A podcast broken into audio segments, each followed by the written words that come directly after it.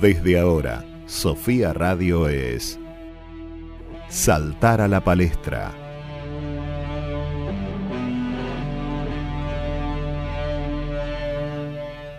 Muy buenas tardes, estamos un sábado más acá haciéndoles compañía a ustedes que están del otro lado. Buenas tardes, Luna, ¿cómo estás? Buenas tardes, Florencia, buenas tardes a todos, buenas tardes, Juan, todos. Yo estoy súper bien, la verdad que es una semanita intensa, pero, pero bueno, aquí estamos, siempre firmes junto a los oyentes. Está muy bien, hoy sábado de la tarde, como dijo Flor, haciéndoles compañía a toda la gente que está en La Plata, en San Martín de los Andes y a través de internet, escuchando por ahí un programa eh, que hacemos sinapsis cultural, ¿no, Florencia? La idea es tirar así, disparar como neuronas. Disparar clase. Cultura.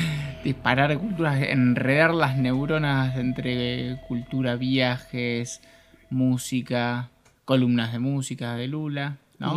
Exactamente. Reseñas literarias. Ver qué sale de todo eso y esperando que alguien se inspire con esas cosas, contagiar algo bueno para el sábado a la tarde. Se ríe Lula, no sabemos por qué. ¿Cómo no sé, hay cosas que me dan risa, simplemente. Está muy bien. ¿Cómo estuvo tu semana, Juan Manuel? Bien, bien. Tranquila. También intensa por momentos, ¿viste? Estas semanas vienen así porque uno no puede planificar nada, las cosas están abiertas, están cerradas, no sabes. Así que, nada, muy, muy esclerótica, no, muy ecléctica. Ecléctica. O psicótica, no sé qué, es la, qué era lo que eh, estabas queriendo medio decir. Border, medio border la semana. ¿Qué, qué, qué, es esclerosis, esclerótico? No, ir rozando la locura, qué sé yo. Como algo medio esquizofrénico. Por ahí. Así yo creo que así estamos hoy. Estamos. Juguemos con la locura y, ahí. Dejémonos llevar por las cosas locas. la, locura y el arte se llevan bien, así que en eso es nuestra zona de confort. ¿Sabían que el jueves 3, hablando de días bizarros, fue el día de la bicicleta? I want to ride my bicycle. Eso diría Queen. Mira, ¿Y por qué razón? No por qué razón lo diría Queen, sino por qué razón el día de la bicicleta. ¿Por el día de que se inventó o qué? No, en, en realidad te voy a ser sincera, no, no chequeé mucho más el por qué. Me llegó la información de que era el día de la bicicleta y me acordé de una nota que escribió Emilia Calicore en, la revista allá en el 2016. En realidad el contexto en el cual le escribió la, esta nota de opinión fue eh, el 8 de marzo, ¿no? Por el Día de la Mujer, pero habló en esa nota sobre un documental que hicieron sobre las mujeres afganas que eh, lanzaban, digamos, eh, estos recorridos en bicicleta justamente para fomentar un poco o, pedir por su independencia, por, por, la igualdad, obviamente, y la libertad, porque la bicicleta en ese momento estaba prohibida para las mujeres, en Afgan, estaba prohibida, y durante mucho tiempo, durante, hacia fines del siglo XIX, cuenta Emilia Calicore, que el uso de la bicicleta por parte de la mujer era ridiculizado, incluso no era recomendado por los médicos. Ah, bueno. Porque decían que podía traer esterilización, abortos y además era inmoral porque eh, podía Disfrutaban con el asiento. Exactamente. Ponele. Ponele, claro. ¿Y no, dice, no decían que podían perder la virginidad? Ponele. No. Ah, mira. No, no decía eso, pero también es otra cosa que puede pasar. No creo. Todo depende. un mal golpe puede pasar. Este, pero bueno, 3 de junio fue porque en 2018 la ONU decidió que esa era la fecha tras una propuesta, una iniciativa de un sociólogo polaco, Leszek Sibilski, o como se llame. No, yo no lo vuelvo a repetir. Este, yo digo las cosas una sola vez. Eh, pero bueno, esto, promoviendo el uso de la bicicleta como medio... Eh, sustentable y demás. Pero me acordaba cuando hablabas de la nota esto de mujeres y que no se había, se prohibía, va, no, se, desalentaba, ¿no? Se desalentaba. Y mm, una de las frases que me gustó de la nota que, les voy a compartir ahora es... Eh, pedalear temblando y con miedo no sirve, sobre todo sobre las mujeres afganas, ¿no? Claramente. Entonces, pedalear. Y si vas arranca abajo tampoco. Pedalear temblando y con miedo no sirve. Cuando te subes a la bici, debes arrojar esos miedos al viento y no aferrarte a ellos. Y me pareció que es eh, un, un buen consejo para todo, ¿no? No solo para la bicicleta, para, Para todo. para la vida. Y para la vida en que- general, ¿no? Como dejar, soltar todos tus miedos al viento y seguir de largo. Así que ese fue el efemérides que traje a colación este sábado para ustedes. No se puede, pero apenas se pueda, vamos a salir a andar en bicicleta. Porque no se puede. Y porque viste cómo está el tema de la cuarentena, uno no sabe si puede salir, si puede quedarse, si, si se tiene que Ah. mantener encerrados. Acá, puntualmente en San Martín, arrancamos el otoño, gente, les cuento. Bueno, y pero eso llueve. no es un impedimento. Se puede, te mojás, te embarrás. Ponele garra, Florencia. Sí, es verdad. Sí, El otro día sí, me prometió, me dijo, no, yo voy a la oficina y subo la bicicleta a casa andando y la ponemos en el coso para hacer bici fija, un aparato que es para hacer bici fija con la bici común. Claro. Así todas las mañanas hacemos, yo vi, eh, no subió nada en Ah. bicicleta de la oficina. Lloviendo. No, no. Ahí está la bicicleta en la oficina. Bueno, pueden, el tema es que ahí ya pueden llevar el aparato, la cosa para hacer bici fija en la oficina. Eh, No, hace ruido, no, no, no, no ayuda a la concentración. Ah, ok. Es una vibración un poco molesta. Claro, es medio, medio irritante. No, no, apenas salga el sol, prometo Eh, llevarla en octubre, hasta casa. bien, dale. Este, pero bueno, es un buen medio de transporte, te mantiene activo en ejercicio. Y acá en San Martín se viene luchando por las bicisendas hace rato. Hacen como tramos, hicieron Callejón de Bello, medio así nomás, hicieron ese invento en la bajada de los Andes, pero que empieza de la nada y termina En en la tierra. Eh, eh, es raro, pero bueno, algún día tendremos una red de bicisendas que conecten los barrios y el pueblo para poder este, ir en bici sin mojarte, Claro. embarrarte. Sí, no, más que nada sin tener el Sin peligro el que los autos te... Esa- Sí, yo porque acá no hay ni eso- banquina, acá la banquina es de 5 centímetros y te La dicen, no, el auto tiene que pasar a un metro y medio del ciclista. Eh, Está en la mano contraria, ya está, chocó. Bueno, creo que igual que el tema de la bicisenda no es que tanto te, te cubra o te deje un techito, sino que es que te No, proteja techito de no. que el auto te, de que un auto te, o un camión te atropelle. Sí, sí, sí. Pero Lo que bueno, hay tendrían que hacer, estaría fantástico, es que hagan una bicisenda en el camino de Siete Lagos. Sí, Bueno, Porque- eso. sería Sí, lo más eso. lógico. Porque eso en verano hay muchos y cada vez más eh, ciclistas que hacen el recorrido de Siete Lagos Mm. y está buenísimo y no y tiene Todos los años anuncian entre parques, vialidad nacional, sí, vamos a hacer el paseo. Lo anuncian. Pero nunca no pasa. pasó. No. No, nunca pasa. Siempre se pelean a ver a quién le dan la obra. ¿Quién tiene que pagar? cosas. Pero bueno, no es como quién tiene que pagar. ¿Quién se lleva la obra, la licitación, Florencia?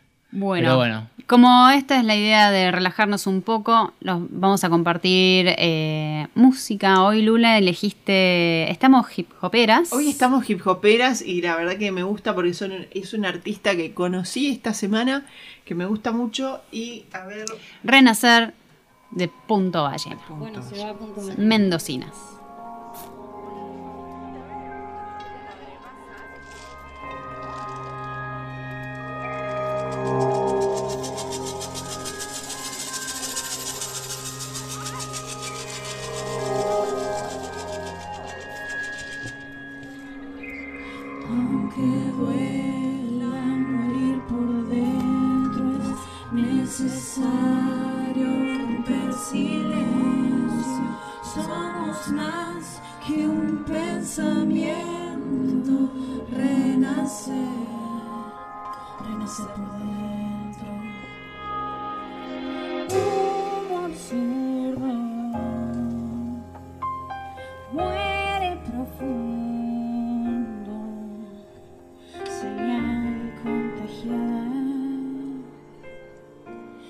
Mensaje sin nada,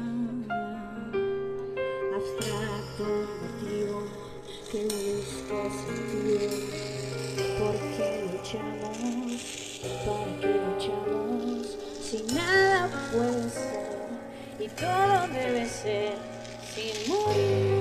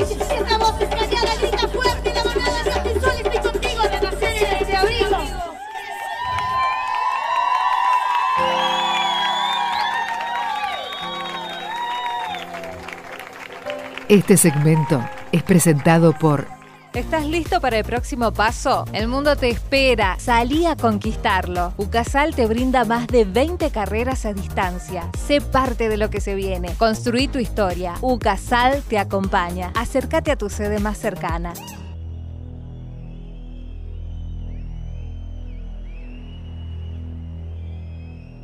Bueno, estamos de vuelta acá en Saltar a la Palestra. Eh, bueno, veníamos hablando un poco de la bicicleta, pero cambiando un poquito de tema, Florencia, vos para hoy yo te vi en estos días leyendo y preparando esos libros llenos de stickers rosas son en este caso. No lo podés ni agarrar al libro porque tiene marcas por todos lados. Por un lado está bueno porque o, o se las pone ahí como para aparentar o, o realmente lo trabajó. Pero bueno, tenés una reseña, entiendo. Exactamente. Eh, volvemos con literatura. Estuve leyendo un libro Mañana digo basta de Silvina Bullrich. Te cuento, Lula, que, que yo te cuento, porque Juan me ha visto leyéndolo. Claro. Eh, está buenísimo. Esos libros que te agarran y, y no, no querés dejar de leer. Ay, qué bueno eso. De hecho, me pasó el fin de semana pasado que se cortó la luz Ujú. y no teníamos velas en casa. Entonces iba leyendo y iba encontrando, viste, el huequito en la ventana para que me iluminara hasta que llegó la noche. Lo único que tenía era la chimenea y de repente terminé adentro de la chimenea leyendo y dije, bueno, no, hasta- acá vamos a poner basta porque el pelo ya empezaba a estar caliente y dije, lo único que falta es que me queme toda Mm, para terminar de leerlo. Pero así de bueno está. Está muy bueno. Eh, no había leído nada de Silvina Bullrich. Silvina nació en 1915 y murió en 1990. Amiga de, eh, frecuentaba el grupo de Silvino Campo, de Borges, en la revista Sur, sí. Me- ah, hubiera sido tan divertido poder estar ahí cual mosca y escuchar de qué hablaban, que seguramente la mayoría de las veces sean de pavadas, igual que nosotros, pero no importa.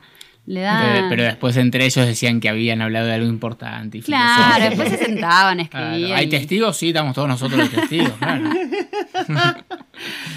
Pero, pero bueno, el libro me gustó mucho. No tenía ni idea de lo que, de lo que se trataba, porque me gusta agarrar libros así totalmente aleatorios.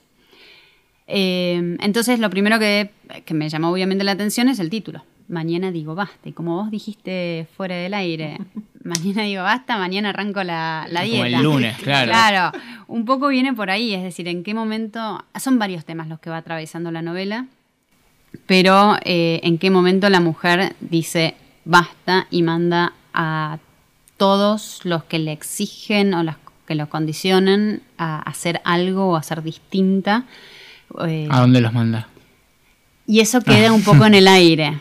Porque también es eso, es siempre mañana, siempre va a pasar mañana. Inclusive cuando lo empecé a leer, eh, inclusive intuía por ahí algún tipo de, de- de suicidio, ¿viste? De decir, bueno, mañana digo basta, mañana digo basta con todo, con la vida. Claro. Eh, pero no, no, no viene por ese lado. ¿Cuál es el argumento? El argumento es bastante sencillo. Es una mujer que eh, está cumpliendo 49 años, es decir, es, es como la antesala a los 50, se lo tomó un, un año antes, y decidió pasar una temporada de verano, desde noviembre hasta la Pascua, en La Paloma. La Paloma es un pueblito, una ciudad, un pueblito de, de- de Uruguay, Sí. cerca a Punta del Este. Y allá se fue, ella sola, porque lo que buscaba era, lo que dice en el libro era que quería estar cómoda con su soledad. Y acá empiezan, acá empieza el, eh, uno de los grandes temas del- de la novela, que es el tema de la soledad, ¿sí? Y de estar cómoda en, con ella misma, con ella sola. Lo primero que señalé, una frase que me gustó mucho es, prefiero crear mi propio vacío antes que plegarme al vacío creado por los demás. Y esta sensación de cuando no estás cómoda con quien estás en, en esas reuniones sociales muy grandes o muy caretas o muy estructuradas o lo que fuera, que uno se siente Un sapo de otro pozo, de algún modo. raro y, y incómoda y, y- y sola porque no encajás y a la misma vez es un vacío que querés llenar y no sabes con qué. Entonces va a buscar, es decir, en La Paloma, que en su, hoy ya es obviamente más conocido, pero estamos hablando que este libro se publicó en 1968. La Paloma era un tercio de lo que es ahora. Claro. Sería un pueblito perdido en Uruguay. Eh, así que está, está muy bueno. La pregunta es, ¿qué es la soledad? La primera pregunta. ¿Qué es la soledad? Para mí es, es algo que, si le, que la gente le teme mucho, pero que cuando le tomaste cariño no la soltás. es así, porque la soledad depende también es si es elegida o no. Porque yo puedo estar sola conmigo misma y encontrarme completamente satisfecha con eso y ser y aprender a ser mi mejor compañía o de repente sentirme sola y empezar a y no ver nada positivo en eso, en, en mi propia soledad. La soledad es algo que la gente le teme mucho, pero que puede ser algo muy fructífero si, si lo sabemos llevar bien. En un momento dice, quiero prender la soledad, acercarme a ella despacito, domesticarla, antes de que ella se abalance sobre mí y me devore. Esta idea que en algún punto todos estamos solos Ujú. Y es justamente... Nacemos solos y morimos solos, Florencia. Y sin nada. Y está ahí me, me pongo como, Está como bien. así profundo. Pero, este, no, pero a ver. eh, bueno, ahí decías lo mismo, relatabas un poco lo mismo que decía Lula. Eh, una cosa es si es elegida o si se te abalanza, como dice acá la autora, que te gana terreno la soledad y ya no la estás manejando, pero la gente le huye porque en la soledad tenés que escuchar esa voz o esas voces, depende de la esquizofrenia de cada uno en el cerebro, este, y, y hacerte cargo, ¿no? Es como un espejo, ¿no? Como un espejito que cada uno se levanta, de algún modo, porque es como... de- sos vos con vos mismo. Exactamente, y a eso va. Constantemente ella está, la protagonista, ¿no? Está en esta disyuntiva de al principio que busca estar sola, pero claro, a medida que van pasando los días, de repente se empieza a asustar y dice, yo no sé si voy a soportar todo, todos estos días, los días se le estaban haciendo muy largos, y no sabía si lo ibas a, a aguantar tantos meses sola o no. Eh, habla de sus amigas que estaban viajando, que estaban de vacaciones en Punta del Este. Y está, esto un poco lo que vos des- lo que vos decís. Cuando uno no está solo, está.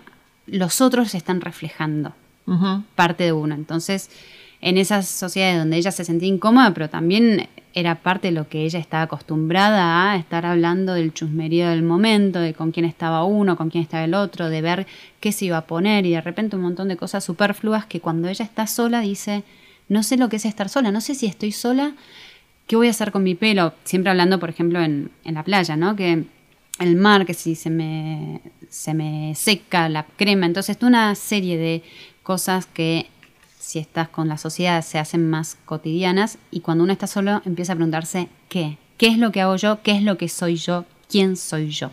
Y con eso, si les parece, los dejo pensando y nos vamos a escuchar otras del otro grupo que eligió Lula para hoy. También seguimos en la misma racha hip hopera. ¿Te acordás cuál fue?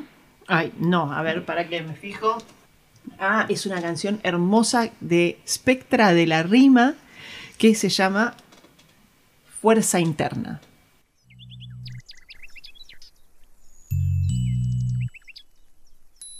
Siento que pierdo la fuerza. La batalla es dura, pero es más fuerte mi grandeza. No me detendré, lucharé por lo que quiero. Así tenga que perseguir mis sueños por el mundo entero. Pasos constantes depurando malas energías. Mente positiva en lo que se avecina. Sin importar el resultado, lo haré porque quiero. Decidí intentarlo antes que decir no puedo. He perdido el miedo, me he encontrado con el riesgo. Cara a cara, he dejado el silencio para gritar cuando quiero, reír cuando quiero. Soy dueña de mí misma y de mis anhelos. Me enamoré de ti, ahora no puedo dejarte. A pesar de tanto, seguiré buscándote, siguiendo el camino de los pasos que me plante. Sé que no es fácil, pero bueno que es fácil. Mira cómo sale el sol en la mañana. Mira cómo este sonido te relaja. Mira cómo este ritmo te atrapa. Levanta la mano si sientes esta música. Mira cómo sale el sol en la mañana. Mira cómo este sonido te relaja. Mira cómo este ritmo te atrapa. Levanta la mano si sientes esta música. Perseguir mis sueños a tu lado es placentero. Dejaré que mi voz se muera en tu deseo. Dejaré todo por ti. Si es necesario, en ti he encontrado lo que me ha faltado. A veces la rutina nos ha alejado, pero luego en algún momento nos encontramos, nos reencontramos, nos volvemos solo una. Todas las alegrías que hemos vivido juntas, nuevamente estoy aquí haciendo uso de ti, musa. Bendito el día en que emprendimos lucha. Llueve afuera y yo estoy aquí contigo, dejándome llevar por el beat y sus latidos. Tengo suerte de haber cruzado tu camino. No tengo duda de que quiero estar contigo. A veces me cuestiono por algunas situaciones. A veces me cuestiono pues no encuentro las opciones. Pero todo pasa por algo, todo nos fortalece. Tenemos el fuego interno que no se desvanece. La fuerza interna con carga ilimitada. Guerrera soy ante cualquier batalla. Mira cómo sale el sol en la mañana. Mira cómo este sonido te relaja. Mira cómo este ritmo te atrapa. Levanta la mano si sientes esta música. Mira cómo sale el sol en la mañana. Mira cómo este sonido te relaja. Mira cómo este ritmo te atrapa. Levanta la mano si sientes esta música. Esteban CLN. Podés contactarte con el programa a través de nuestra página web www.lapalestranoticias.com. En Facebook e Instagram nos encontrás como Palestra Ediciones o bien escribinos a contacto arroba sofiaradio.com.ar. Estás escuchando Sofía del Plata. Sofía. Estás con nosotros.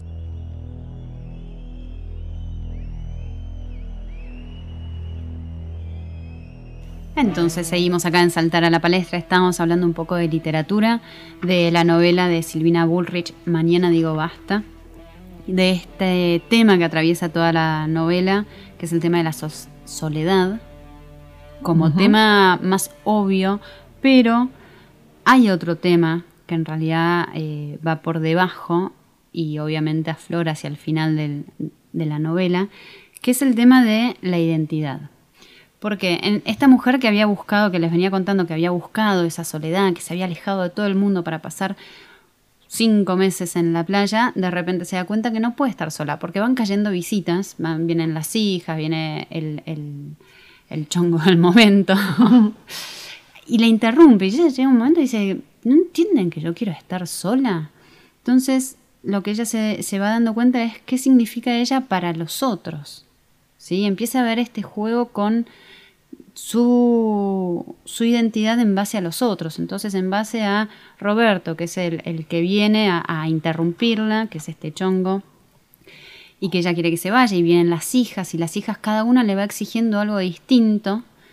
Y ahí tuve una reflexión interesante que dice, bueno, mm, yo soy su madre, pero yo también fui hija, y yo también estuve en esa posición de exigirle a mi madre que siempre esté ahí eh, atenta a mis Necesidades. necesidades e intereses, más allá de que por ahí la hija ya tenga 30 años y tenga sus hijos. Entonces empieza a, a haber una reflexión con respecto a esta, las relaciones que tenemos. Eh, hay como, como que se vislumbra a lo largo de la novela como dos o tres intentos de, por ahí, situaciones amorosas con un hombre más grande, un hombre más chico, pero en realidad pasa totalmente a segundo plano. Ella, de hecho, ella no quiere tener nada con ellos, Claro. porque está muy enfocada en su persona, en esto, en quién soy, se pregunta, cuando no hay nadie más que refleje mi persona. ¿Qué es lo que venías diciendo vos? Esto de levantar espejos y bueno, cuando uno está sola, se es decir, se empieza a encarar a uno mismo. Exactamente. Y ahí, bueno, Y ahí hacete cargo de lo y que ahí ves. hacete cargo, exactamente. Se pregunta quién soy, qué soy y quién soy sin mi pasado, sin mi carga afectiva y conflictual. Y acá me hizo acordar un poco a aquella novela que hablamos en su momento, del difunto Sí. Matías Pascal. Sí, sí, sí. Me hiciste acordar lo mismo. Eh, como el- el- nuestro pasado, nuestra historia, obviamente, nos va formando y nos va creando esta identidad eh, de uno, que la identidad nunca termina de, de construirse. Nunca. Es, no, no es que yo soy esto, algo armado, no. Solamente se va a terminar de construir en el momento en que nos muramos y ahí vamos a poder decir, bueno, Florencia era así o Lula era asá. Claro. Mientras tanto, tenemos todas las herramientas para construirnos. Eh, es, es una gran escritora, Silvina Burrich. En su momento mm, eh, sacaba un libro todos los años, tiene como 50 novelas publicadas, muchas de ellas bestseller. Eh, ha ganado varios premios municipales y nacionales. Durante un tiempo pasó a- al olvido en lo que es la literatura argentina, o por lo menos no sé si al olvido, pero sí, sí se la dejó a un lado. Claro. En parte porque, eh, bueno, pertenecía a, a la aristocracia bonaerense y argentina y durante mucho tiempo eso era una característica negativa y, y ¿Por se la dejó de lado. Y porque, mm, porque, es, porque la crítica es así, entonces si vos tenés plata no debes ser bueno en lo que haces o no vale lo que vos decís o lo que vos escribís. Eso ha pasado con varios escritores argentinos. eh, que nada, están reflotando, digamos, eh, hoy, porque como Sí, porque Em. todo, si, o sea, si no es este muy de un lado lo artístico, bueno, esto, si viene del el, eh, el que tiene plata no puede ser artista, ponele. Esa- bueno, eso lo ha dicho, no me acuerdo bien ahora qué, qué artista contemporáneo, pero hay, hay una creencia en la Argentina que si vos sos artista tenés que pensar Tenés como la izquierda trosco, zurda, sí. exactamente, y si no entras dentro de eso, entonces no vale lo que vos escribís o lo que vos haces. Y en realidad es bastante contradictorio, hipócrita, digamos. Eh, Bueno, pero vos fíjate que, por ejemplo, no sé, hay, hay escritores mundialmente conocidos argentinos que han sido personas de, de cierta clase social, ¿no? Por ejemplo, Silvina Ocampo, o mismo de, no sé, se me ocurre pensar Borges. O sea, Borges no era una persona que venía de un pensamiento medio de izquierda ni nada de eso. Pero es que- pero estás hablando justa- Claro, justamente son los que fueron criticados y escondidos. Claro, Imposible pero son de los más importantes. Claro, con, con Borges no, no podía. Borges te respondía, soy Borges. Y, Claro. y se acabó la discusión. Pero con muchos, sí, fueron como exiliados del rubro artístico. Por, por lo menos de, de lo que es el, el- voy a poner entre comillas, un, un canon. ¿sí? Ahora, como siempre pasa con el arte, el tiempo va purgando, es el tiempo el que hace, eh, purga y va formando el canon, y empiezan a revalorizarse un montón de escritores que en su momento fueron dejados de lado. Silvina Bullrich es una de ellas, Silvino Campo es otra de ellas, que ahora está en auge y se está hablando un montón, pero 20 años atrás no se la nombraba. Por la Ah, tesis claro. que hiciste vos, Florencia, Yo creo que debe ser eso. para mí es eso. Que también hablaba de la identidad que nombraste hace un rato. Sí, Yo es- le hago poco, ¿viste? Está perfecto. eh, sí, exactamente. De hecho, también busqué cuando vi esto de la identidad, también enseguida busqué mis, mis apuntes porque tiene mucho que ver. Yo creo que también son cuestiones, a ver, este, este libro puntualmente está catalogado dentro de lo que es la crítica de Silvina Burrich, que dividieron sus novelas como íntima y feminista. Estoy de acuerdo en lo que es íntima porque es una cosa muy, muy personal. La autoficción acá no sé hasta qué punto está porque realmente no conozco la biografía de Silvina, pero sí te das cuenta que tiene mucho, mucho de personal, sobre todo en las reflexiones. Es imposible no dejar su impronta. Lo de feminista me parece que no estaría aplicado al concepto hoy de feminismo, pero por ahí sí en su momento en donde la mujer tenía que eh, hacerse valer y no esperar que los otros la hagan valer. De hecho, algo que es interesante es que ella cuenta que nunca le gustaron las, las muñecas y que para su cumpleaños siempre pedía arcos, flechas, rifles y que su padre decía, Silvina es mi hijo varón. Entonces, pero no por... Y de hecho ella dice, por suerte en esa época no, no había tanta psicología porque si hubiera nacido en los 50, enseguida hubieran creído que tenía tendencias lésbicas y nada que ver. Eh, así que dice que eso está bueno. Pero bueno, yo los dejo con la inquietud. Saquen el libro en la biblioteca, cómprenlo si en alguna librería de usados. Es un gran libro. Se pasa muy buen el rato. Está buenísimo. Bueno, lo voy a tener muy en cuenta. La verdad, me, me- me gusta. Me gusta el, como ve- las temáticas que venís eligiendo, Florencia. Están buenísimas. Gracias. Muy bien. Y para acompañar musicalmente Y cerrar este bloque, ¿qué tiene Florencia? Ah, mira, va todo conectado. Elegimos con Lula eh, una canción de Rojo Barceló. Pajaritos, eh, que nada, ¿Les gustó? nos, Nos gust- gustó. nos gustó, nos gustó mucho. Acá va con ustedes.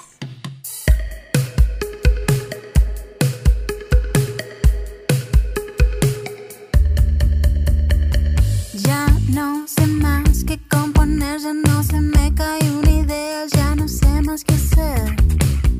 Pajarito se fue volando a la casa de al lado. El ratón sigue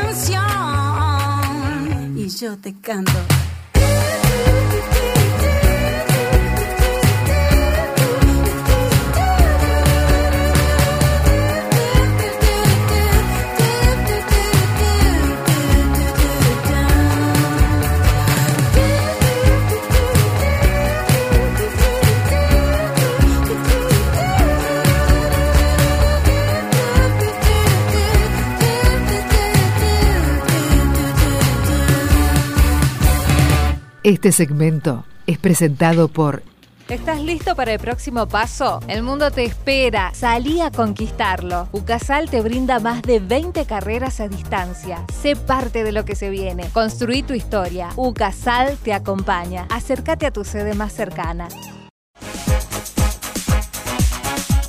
Estás en Sofía del Plata.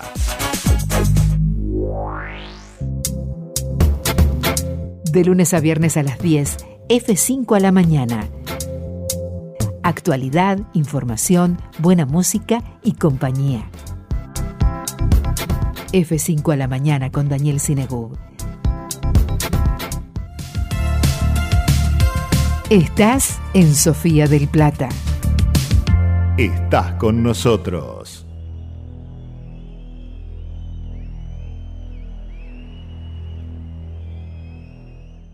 Bueno, volvemos, estamos aquí de nuevo en Saltar a la Palestra. Continuamos con nuestro bello programa que viene re bien. La verdad, Flor, tu- tu- el libro que trajiste esta semana me encantó. Y bueno, eh, venimos con la columna Luloma. Ah, acaparó, acaparó el micrófono porque su, su es- columna, así que todo para mí.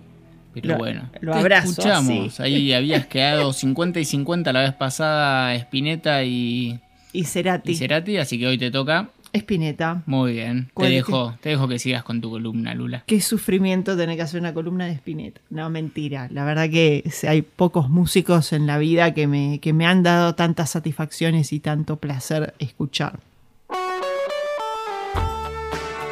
Sobre todo porque, bueno, Spinetta, nacido un día 23 de enero, pero del año 1950. 23 de enero, el mismo día que yo, así que... bueno. Eso no quiere decir que vos te manejes.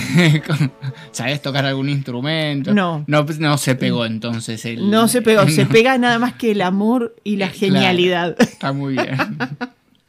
Pero bueno, eh, podemos decir que, ¿qué se puede decir? Fue, para mí lo que es, es eh, fue un músico sumamente completo, ya que fue cantante, compositor, poeta, escritor, guitarrista, hacía, era de todo. Y decir que es el máximo referente de lo que es eh, la música argentina es decir poco, es quedarse corto. ¿no? O sea, siento que logra, en este caso, traspasar muchas barreras, ya que hace muchos géneros de música, hace mucho, eh, coquetea mucho con el jazz, coquetea mucho con muchos géneros, con, con la música clásica, con, con el rock, con todo, ¿no? Y cada vez que, al menos en mi experiencia, escucho sus canciones, su música, mm, no sé, me pasa algo en el cuerpo, me pasa, se me llena de emociones, lloro. Pero bueno, ¿qué, pa- qué te parece, Juan, si paramos un poquito de hablar y escuchamos un poquitito de seguir viviendo sin tu amor? Dale. Si a tu corazón yo llego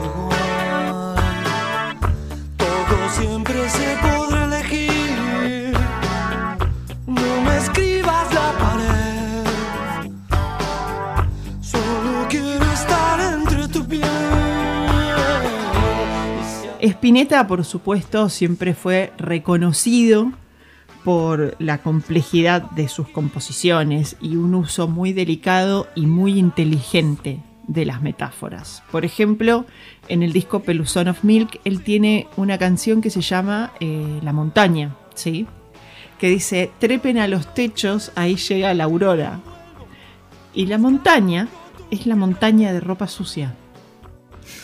y la aurora era el lavarropas. El lavarropas no era Claro. el sol. Ah, ya no pero No estaba buscando con- la iluminación. yo creo que Spinetta tiene, es, habrá tenido esa cosa de, de querer jugar con esta poesía y con esta complejidad, donde muchas veces, tipo, sí, nosotros habremos quedado pensando que habrá estado hablando de esto y de esto otro, y mirá, y de repente no, te habla de la montaña de ropa sucia, pagarán por mi montaña, decía. Entonces, esas cosas tan espinetianas a mí me encantan, en lo particular, ¿no? Eh, coincido muchísimo, en este caso, con la revista Billboard cuando lo definió como ícono del rock argentino. O sea, como lo dije en la columna pasada que hablábamos de Cerati, o sea, si vamos a pensar en rock nacional, rock argentino, hablamos de Spinetta, de Charlie y también de Cerati en este caso. Pero ahora hablando de Luis Alberto, no, es alguien que que, que yo de todas las personas que escuché que hablaban de Spinetta, nadie me dijo nada malo más que bueno, uy, sí, tiene esas letras complicadas y habla todo medio así, pero nadie me puede decir que era un mal músico, nadie me puede decir que era que, que su música que su música era mala. Nadie puede decirme eso. Porque no es así. y acá me pongo jodida. Está muy bien. Pero a mí, y creo que coincido con varios en este caso, es como que la música de Spinetta te lleva a un estado en particular. No es para escuchar en cualquier momento. No es para tipo, hoy sí, me, levanto y me voy a poner las repilas escuchando Artaud, ¿no? Porque es un disco muy particular, tiene una, tiene una onda muy especial. Eh, también, por ejemplo, el diario Página 12 cons- lo consideró también como el artista más influyente de la historia del rock nacional. Decime qué músico no está mínimamente influido por la música de Spinetta. No existen. Desconozco. Desconozco. Perfecto. También, y acá me agarra como un poquito de orgullo de compartir la fecha de cumpleaños, en el 2014 se estableció por ley que el día de su nacimiento, el día 23 de enero, es el Día Nacional del, del Músico en Argentina. ¿Sabías eso? No lo sabía, Lula. Bueno, ahora lo sabes. Ahora lo sabemos. Imagínate lo que es para alguien que ama la música, como yo, que el día de cumpleaños es el Día Nacional del Músico, además. Así que nada, yo estoy feliz y, Y sin ningún instrumento en mano. sin ningún instrumento en mano, ni siquiera cantando, ni nada por el estilo. Pero bueno, o sea, Fomentando la música igual. fomentando la música desde el amor y desde el compartir. Por eso estamos aquí en este medio compartiendo la música, ¿no? Eh, por supuesto, todos ya sabemos que el flaco fue fundador de los grupos de rock base de la Argentina. ¿no? Tipo Almendra, Pescado Rabioso, siendo este mi preferido. Invisible, Spinetta Jade, Spinetta y los Socios del Desierto, bueno, y un montón más. Banda Espineta. Banda Spinetta, ¿viste? por supuesto. En toda su expresión musical se le ven las influencias de todos distintos artistas, filósofos, músicos, etcétera, ¿sí? O sea, como ya lo dije, eh, hablé del disco Artaud, que es el disco de Pescado Rabioso, que es uno de mis preferidos ever. Mezclando el Spanglish ahí la mina directamente. Eh, por ejemplo, ese disco tiene una imagen en, en particular, es verde y tiene la forma del disco, era como una forma medio trunca, ¿no? O sea, vos comprabas el vinilo y no era un cuadrado así prolijo, no era un cuadrado 90 grados, era, tenía como una forma tipo inclinada y vuelta a inclinar. No sé cómo explicarlo eh, eh, ¿Qué disco así era? al aire. Artaud se escribe. Era un color verde el disco y tenía la fotito, como decirte, la 4x4 de, eh, de Artaud. Exactamente. Y tenía, era como una forma trunca, vamos a decirle. Pero bueno, vamos a ir escuchando un poquito de música. Florencia, ¿qué te parece? Dale. Vamos a escuchar. eh, Barro tal vez. Barro tal vez. Alto tema de Spinetta.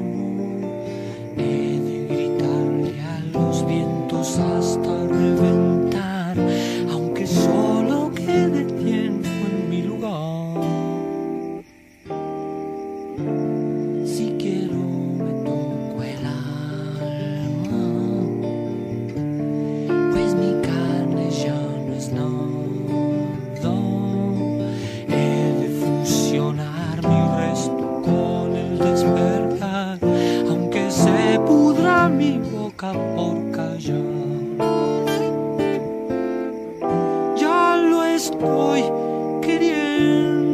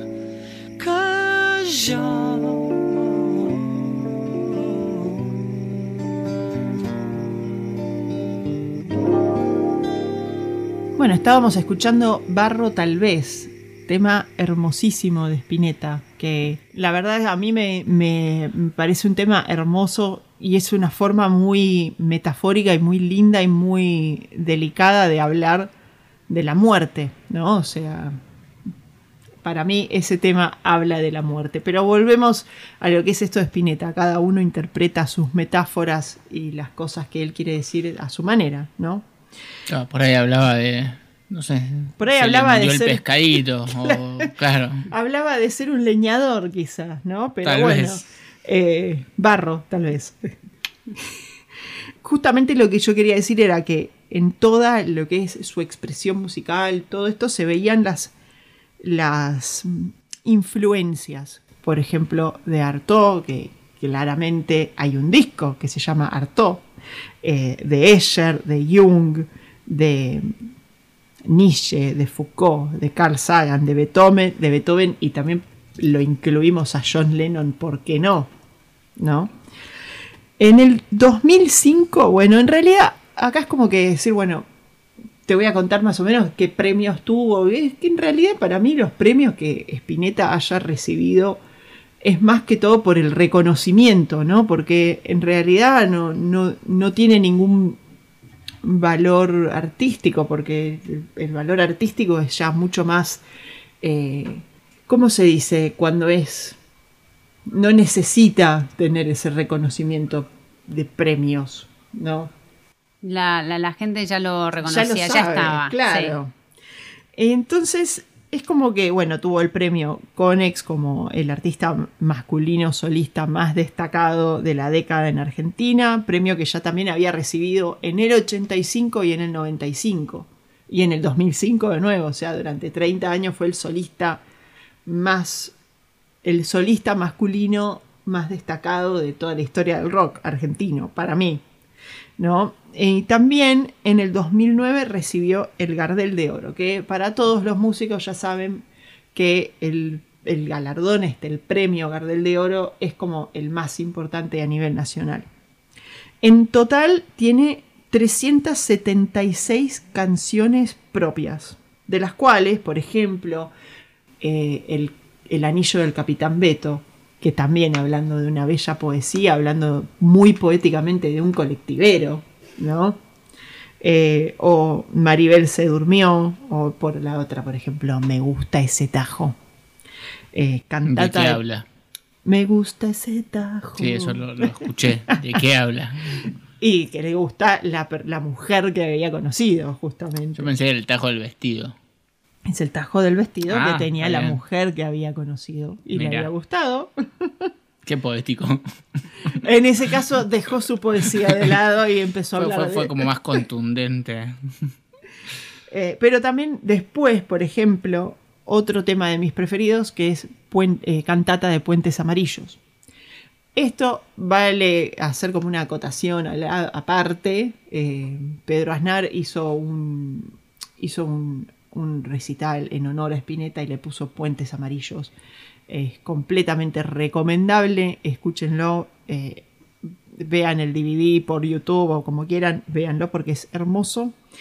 Eh, y también, bueno, fueron estas canciones que acabo de nombrar, entre, entre otras, fueron consideradas entre las 100 mejores canciones de la historia del rock nacional. ¿sí? O sea, como si fuera poco.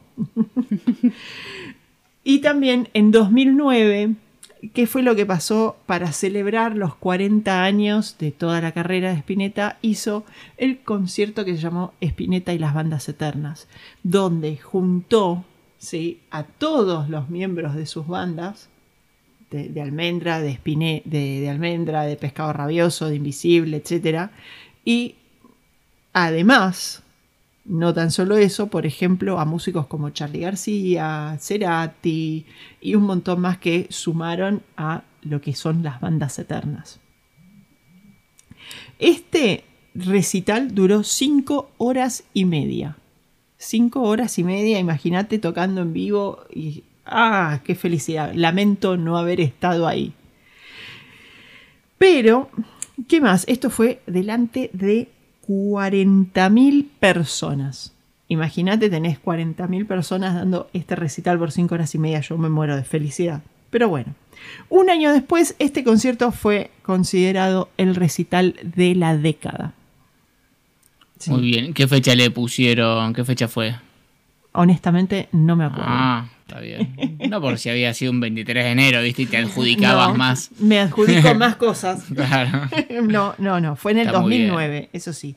Y en el 2012, lamentablemente, eh, él tenía un problemita con, sus, con el cigarrillo. Y sus pulmones. Y, le dio un cáncer de pulmón y en el 2012 falleció a causa de cáncer de pulmón, claramente. Claramente. Y eh, sus cenizas fueron tiradas al río de la Plata, arrojadas al río de la Plata, al lado de la, del Parque de la Memoria del río de la Plata. Muy. ¿No te gustó eso? O sea, ah. No, me da mucha tristeza, porque es- eso es de esos músicos que me cuesta hablar de que ya no están, ¿entendés? Como un... me cuesta el, el El desprendimiento, exactamente. Pero bueno, es así. Es así, es así, Juan. Está muy bien. Bueno, excelente columna, Lula, como siempre. Viste, haciendo Muchas la gracias. tarea. Eh, y bueno, Florencia, vos tenías algo más No, que no, no. teníamos para hoy viernes. Bueno, para hoy, hoy viernes Juan Manuel. no, sábado. Manuel. Estoy en Sábado. cualquier lado. Estoy en cualquier lado. Viajé en el tiempo. Como en Dark. Claro, pero bueno, bueno, hoy sábado, sábado, este, Yo creo que hoy fue un, un gran programa en donde las dejamos con buena música y con buena lectura. Exactamente. Eso, y la efemérides de las bicicletas para dejarlos pensando en salir a andar en bicicleta. Sí, ahí está el documental de que les comenté, que lo pueden encontrar en, en YouTube seguro. Afghan Cycle se llama. Que eh, Sara Men- Menzies es eh, la documentalista, la, la que lo llevó a cabo, es fotógrafa y escritora, y viajó a Afganistán justamente para conocer la historia de estas 12 mujeres. Son 12 mujeres los que llevan adelante el tema de las bicicletas allá, de salir a- en bicicleta, ¿no? Y, y- y desafiar a quien se les ponga en el medio. O atropellarlo. Estaba pensando en lo mismo.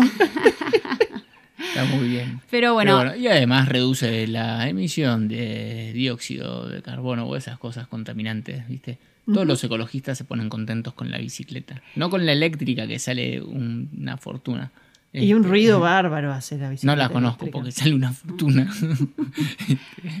Pero bueno, para hoy los vamos a dejar escuchando una canción de Valentina Cook, que ella Me es encanta. una artista que vive en el Bolsón. Sí. Eh, ¿Querés decir algo de Valentina? O las dejamos con la música y después les contamos. yo creo que contamos para la próxima, ¿no? Sí. Dale, entonces nos vamos escuchando Canción para Lucía de Valentina Cook. Perfecto.